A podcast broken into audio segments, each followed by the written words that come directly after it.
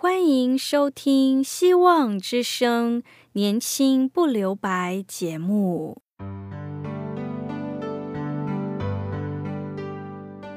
时间是匆促的，岁月流逝，一去不返。别让忙碌与压力阻碍了你享受青春的美丽。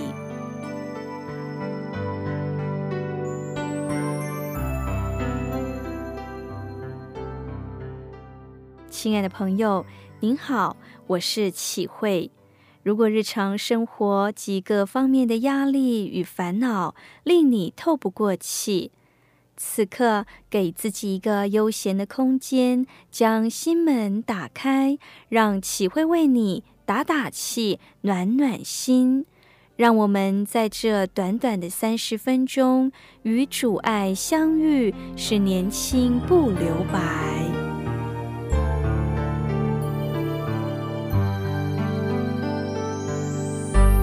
亲爱的听众朋友，您好。今天启慧要与你分享的题目是“爱的行动”。行动可说是做出什么样的动作，可说是为达到某种目的而进行的活动。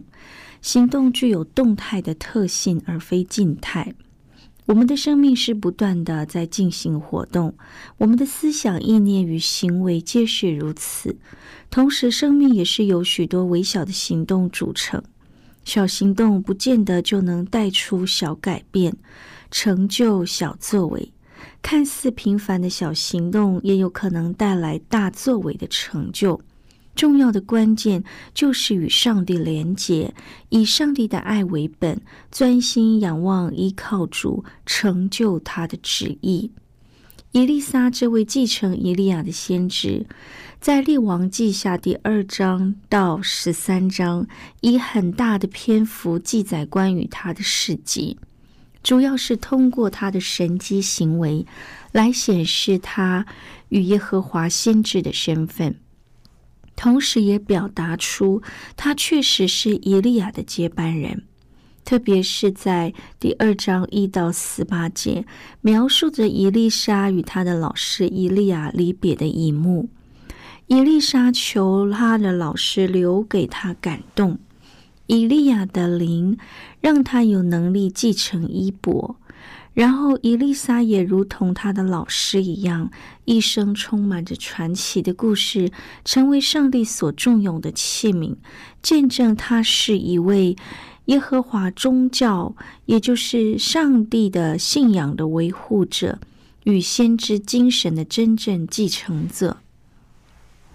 伊丽莎这位合上帝心意的先知，不求权力，不求财富，只求上帝的灵同在。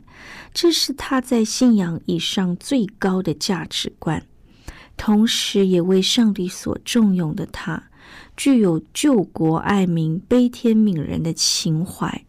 不仅成为和平的使者，善待敌国人士，化干戈为玉帛，治好亚兰国将军乃曼，也善待被俘虏的亚兰国军队，甚至连亚兰王都要请教他。此外，他还是一位具有慈心怜悯的关怀者。关怀着需要照顾的孤儿寡母，也替这些人伸出援手，解决他们的困难，帮助他们的生活。他更是一个嫉恶如仇、不向恶势力低头妥协的人格。他采取着积极的行动，抵抗亚哈王独裁与恶行，与巴利崇拜与以色列民所带来的危害。我们可以看《列王记下》的第四章一到二节的叙述，先知门徒的遗孀经历了经济上的困难，有债主要来讨债，因为无法立即拿出钱还债，又面临了家中成员的自由权遭受威胁。这位寡母好可怜了。就在这时，在绝望的情况下。妇人找神人伊丽莎帮忙，希望看在他的先生同为先知门徒的同行或校友的份上，看看能否帮忙解决这棘手的问题。伊丽莎问这妇人两个问题：“我可以为你做什么？告诉我你家里有什么？特别是我可以为你做什么？”这问题，这不是上位者以盛气凌人的姿势对下位者踩着施舍的语气提出问题。伊丽莎是带着同样的高度悲悯的情怀、同理的心态、和善的口吻。说出我可以如何帮助你，来为这个走投无路的妇女协助处理她的难题，把受苦者视为与自己平起平坐的伙伴，是对人的尊重，也是关怀者应具有的特质。伊丽莎同时也展现身为先知的使命。当国中的百姓遭遇患难有求于他时，不会就他的身份地位而有差别待遇。无论是王公贵族、贩夫走卒，只要在能力许可的范围内，他必定尽力帮助，不推脱，不嫌恶，不失信。他的使命感造就他，不仅成为悲心怜悯的关怀者。更成为那时代的宗教改革者与社会道德的重建者，既是教育家，也是基督教灵修作家的帕克·巴莫尔说：“关怀的目标不是孕育新的事物，而是养育、保护、引导、鼓舞既有的生命。关怀背后的力量是对他人的怜悯。”因为知道他人与我们本身的命运息息相关，亲爱的朋友，伊丽莎对寡妇所说的问句，显出大家休戚与共。我们都是归属于上帝，同为服侍上帝的家庭，为生命共同体的怜悯情怀。当然，由此情怀延伸出的行为，就是关怀的行动。听到这里，我们一起聆听一首歌：主啊，我真爱。你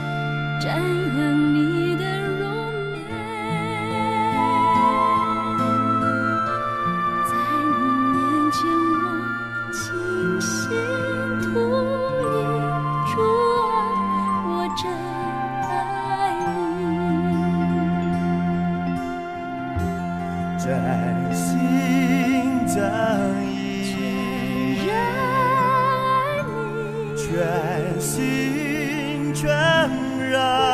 生有你我就有你我就满足你是我最爱。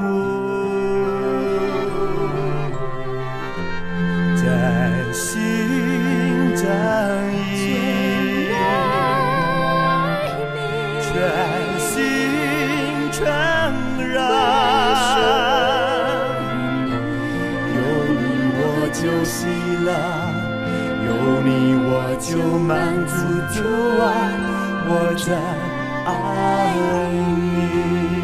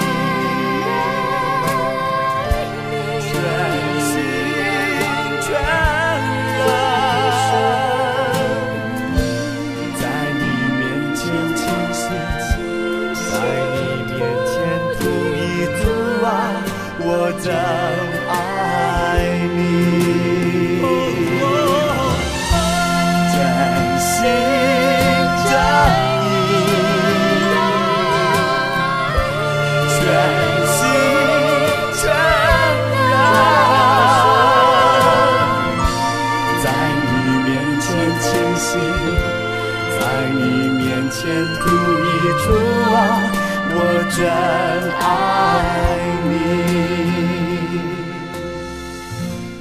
在你面前倾心，在你面前吐一主吐啊啊，，我真爱你。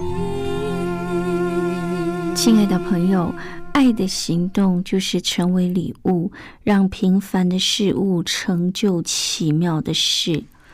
爱不能只在言语上，更要展现在行为上。关爱的行动可以成为礼物，祝福他人。有个牧师说，爱与行动之间的关系，他认为爱不能成为名词的题目，供人探讨而已。爱在我们的圣经里面是有着意义重大又充满活力的动词。他说：“当爱变成动词的那一刻，就进入了我们的生活。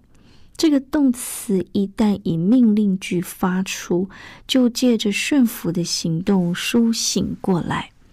爱进入行动，看尽故事，也在故事中显明本相。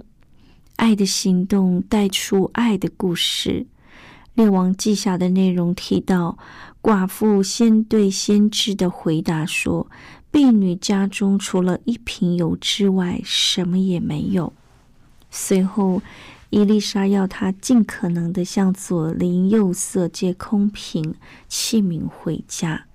先知就是利用这一瓶油行神迹奇事，使这些空器皿装满了油。可用这些油所卖的钱还清债务，并还有余，使家人过活渡过难关。从这故事的内容来看，其实我们都如同伊丽莎这故事所提到的一瓶油一样，是平凡不过的物品，是生活的所需品。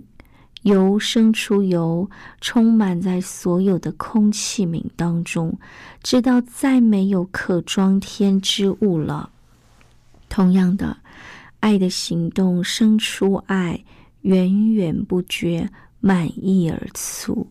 看似微小的爱的行动，却能成就非凡、令人惊异的大作为。按照犹太人的习俗。当男生十三岁生日时，就会在会堂举行成年礼的仪式，被称为“诫命之子”的意思。也就是说，男性在十三岁之前都被视为孩子，双亲有责任以上帝的话语教导他们。但是受了成年礼后，不仅在信仰上成为独立的个体，也被成人群体所接纳。仪式中，成人礼的主角要在众人面前用希伯来文诵读圣经，并宣誓定义要遵行上帝的诫命。此后，接受拉比与父母及众亲友的祝福。曾经听过一则行犹太成年礼的父亲对孩子的祝福是这么说的：“我儿。”无论什么事发生在你身上，成功与否，是否成为重要人物，将来健康与否，要永远记得你母亲和我多么爱你。这段话道出了父亲对孩子的爱，也表达出那是多么满有恩惠的祝福。能够被爱是多么的幸福，能够被肯定是多么的有福，能够在爱中被肯定是很大很高程度的祝福。其实，这段父亲对孩子祝福的爱，与上帝对我们所说的话有异曲同工之妙，因为我们都是蒙上帝所爱的人，在上帝的眼中，每个人都是珍贵的，在他的恩典中，我们受肯定、鼓励和扶持、安慰。他无比的爱，使我们得到真实的平安、全然的医治与真正的满足。亲爱的朋友，伊丽莎帮助寡妇的故事中，他问这位寡妇：“我可以为你做什么？”得知爱的行动是需具有使命性和悲悯的情怀。还有上帝亲自的施恩、带领、扶持与帮助。若缺乏这些要素，一人有限的软弱与智慧，真的不见得就能够长久持续。所以，服侍者的重要呼召，就是时刻把人的故事与上帝的故事连接起来。人的伤痛，乃是与上帝的受难。最亲密的连接在一起。基督的爱显明了上帝救赎我们的故事，也让我们的故事与上帝的故事有所对遇，并交错缠绕。耶稣基督复活的生命成为我们服务的动力来源，不再是出于人的血气依靠自己，而是能够甘心的侍奉。依赖主的大能大力，成为刚强的人。换句话说，神的生命转化我们的生命，使我们成为他所使用的器皿，拥有足够的能力，以此祝福别人的生命。亲爱的朋友，或许我们可以从“我可以为你做什么”。去探讨引申另外一个问题：我们可以成为别人什么样的生命礼物？在我们将自己作为礼物赠送给他人时，我们同时也是在经历他人的生命故事。或许这过程有欢笑，有眼泪，有甜蜜，有心酸，有喜悦，有难过。然而，卢云神父提到，服饰的挑战是帮助处于生病或伤心的人，生理或心理遭遇痛苦的人。是的，亲爱的朋友，服侍者乃是奉主的名所行出关怀生命的功课，不只是生命故事的连结，更是生命关系的复合。在这连结复合，使生命与生命之间交汇，因着基督，并在基督里越加深化、越加紧密、越加契合。因着基督的爱与他的同在，使人的故事与上帝的故事有所连结，人得以经历上帝的怜悯。慈爱与良善，以此宣扬神奇妙的作为，同时也是生命的交汇。当基督复活的生命与我们的生命交汇之后，我们的生命受到改变、更新与变化，愿意成为主的器皿，使自己活出有爱的生命。以一点一滴爱的行动，写下一篇又一篇爱的故事，成就改变人心与生命的大作为，使人因我们而蒙福。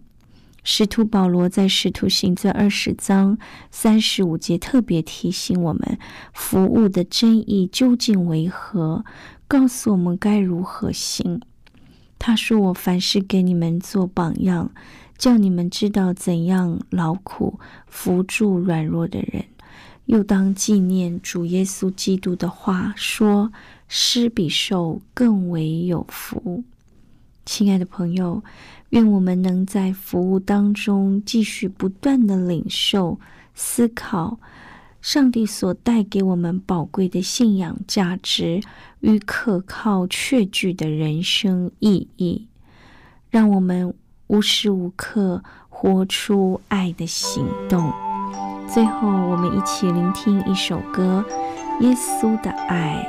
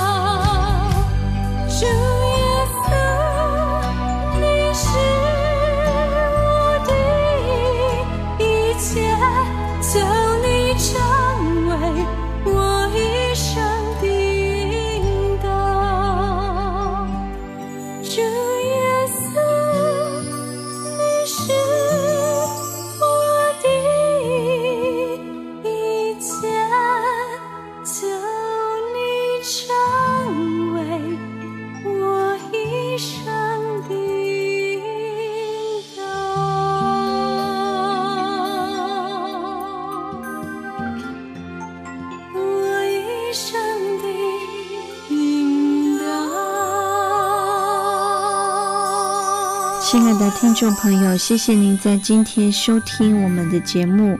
求主帮助我们，让我们成为一个爱的助手，散播上帝的爱。谢谢你今天收听我们的节目，拜拜。